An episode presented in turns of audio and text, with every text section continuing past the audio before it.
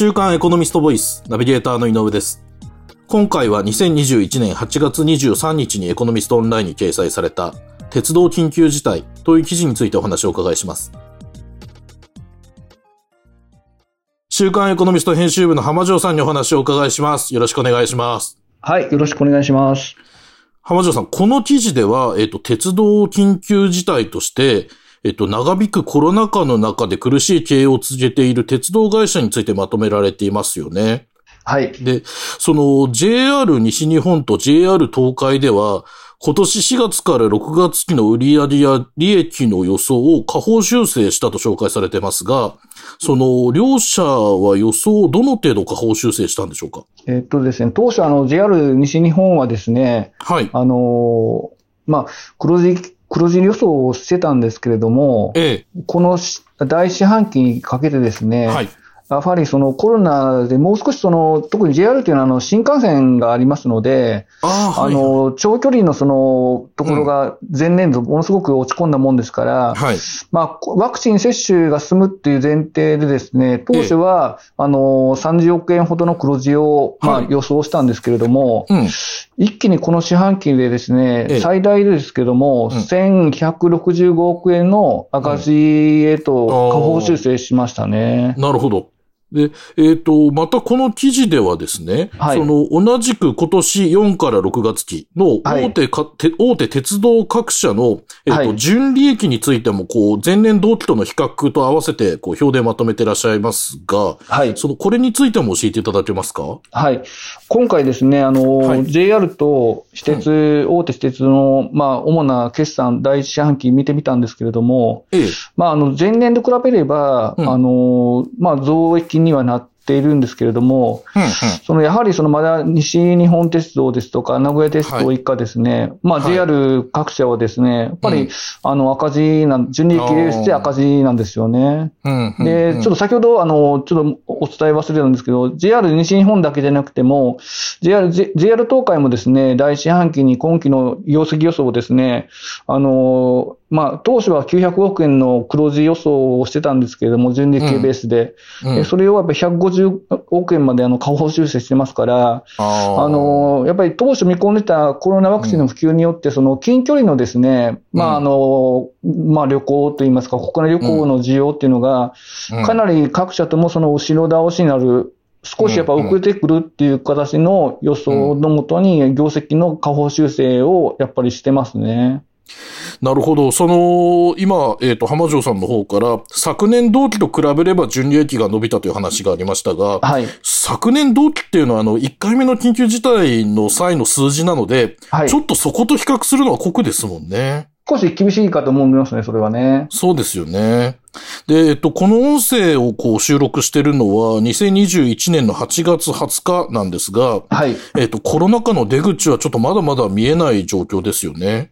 そうですね。あの、これは日本だけでなくて、欧米もそうですけど、うん。まあ、新たなインド株の問題もあってですね、えやっぱり当初、その、しかもワクチンっていうなかなか普及、まあ、高齢者には普及してるんでしょうけども、ええやっ。ぱり働き盛りの40代、50代っていうところになかなかまだまだ、あうんの、接種進んでなくて、うん。で、ま、ま、またその若年層ですよね。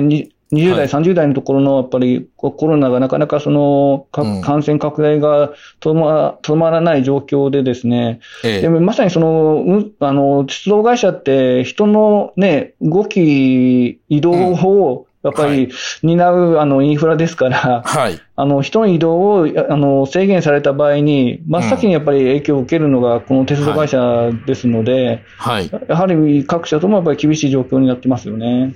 そうですよね。その、つい先日日本でも緊急事態宣言が延長されたり、こう、地域が拡大されたりもしましたしね。はい。で、その、大手鉄道各社なんですが、はい。これは、えーまあ、このような状況の中で経営を、それでもまあ、その、インフラを維持していくために、はい。その、どのような対応を取ってるんでしょうか？そうですね。あの、まあ、鉄道会社ってやっぱり、一番ピークの時にやっぱりね、あの、本数ですとか、ええ。やっぱり、あの、人員をですね、あの、合わせてるもんですから、なかなかその固定費っていうのは下がんないんですよね。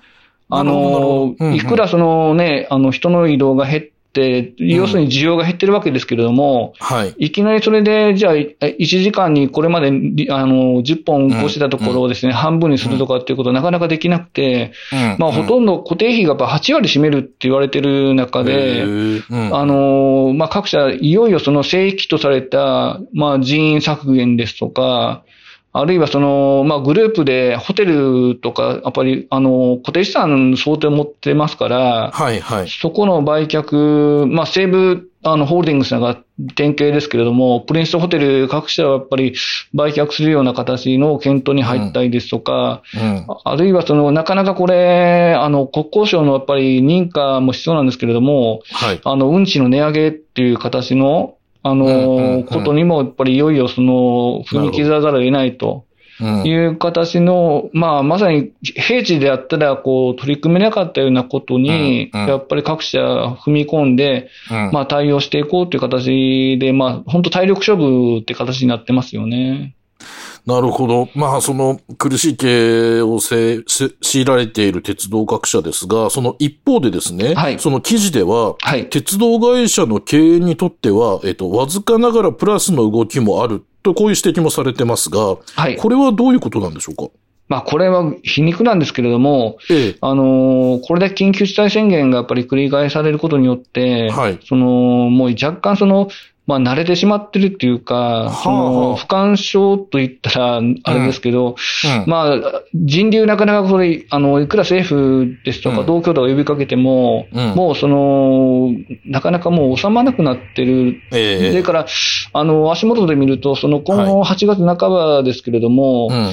あの、実は規制された方いらっしゃったりするわけですよね。ええはいで、はいそれはやっぱ去年に比べて圧倒的に今年やっぱり僕の周りで聞いてあも、ー新幹線のその乗車率ですとか、はい。あの、そういったところが増えているのは確かなので、あまあそれはそれでその鉄道会社にしてみれなば、まあありがたいんでしょうけれども、うん。逆にそれによってまたね、地方に感染を広めていってしまっているっていう、うあの、諸刃の剣だと思いますね、それは。そうですね。そのプラスといっても、それはちょっとかなり皮肉な感じですね。そうですね。今だから足元で本当感染拡大がこう地方にまで広まってるっていうのは、ある意味、うん。そういったことの弊害が出てるのか、出てる可能性があると思いますね。なるほど。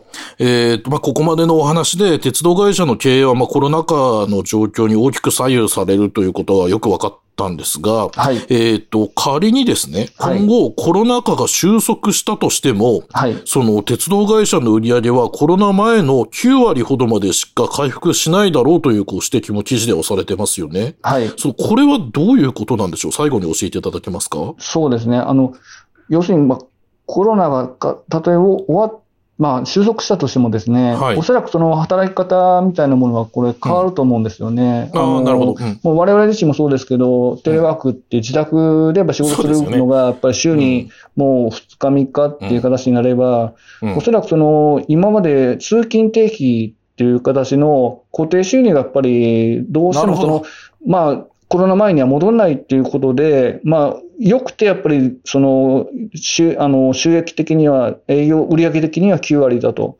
はいはい。先ほど申し上げたように、その固定費で8割ぐらいをやっぱりこうね、あの、占めてしまうと、うんもうこれ9割回復しても、本当に利益が出せるのか、あるいはその、まあ、事業会社として、鉄道会社として存続できるのかっていう形のことっていうのをうん今模索しているところだと思いますね。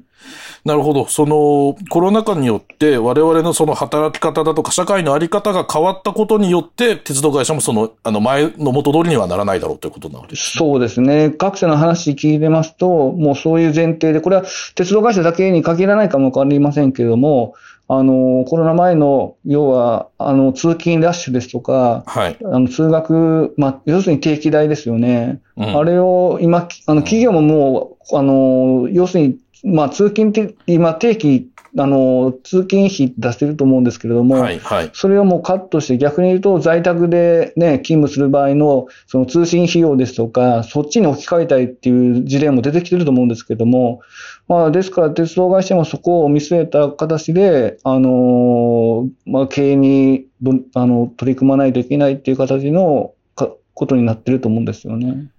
なるほど。まあ、あの、今この収録も僕も、え、浜城さんもね、お互い自宅でやってますし。そうですよね。その、周りで、うち、あの、定期代出なくなったんだって会社も結構聞きますもんね。ええ逆にだから、その通通信費用ですとか、うんうん自宅にいる部分の費用をそこに置き換えていくっていう形のことが、やっぱりこれからどんどん増えるんじゃないですかね。そうですよね。そうすると、当然鉄道会社のあり方もちょっと変わらざるを得ないかな、ということですよね。そうですね。わかりました。ありがとうございます。今回は週刊エコノミスト編集部の浜城さんにお話をお伺いしました。浜城さんありがとうございました。はい、ありがとうございました。こちらの記事はエコノミストオンラインにも掲載されています。ぜひご覧ください。